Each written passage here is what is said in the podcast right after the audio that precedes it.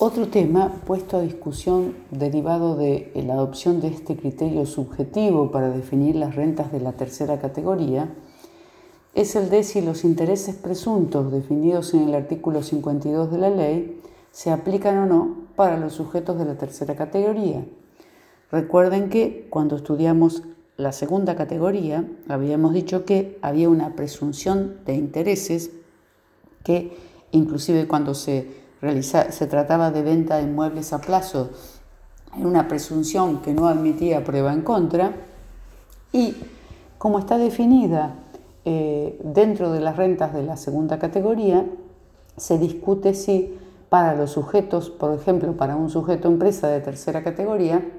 sería aplicable em, el cálculo de esos intereses presuntos. Es otro de los problemas que eh, trae consigo esta clasificación subjetiva de las rentas, así como el de la eh, pretensión eh, de, encuadrar a las rentas de sociedades de profesionales dentro de la tercera categoría.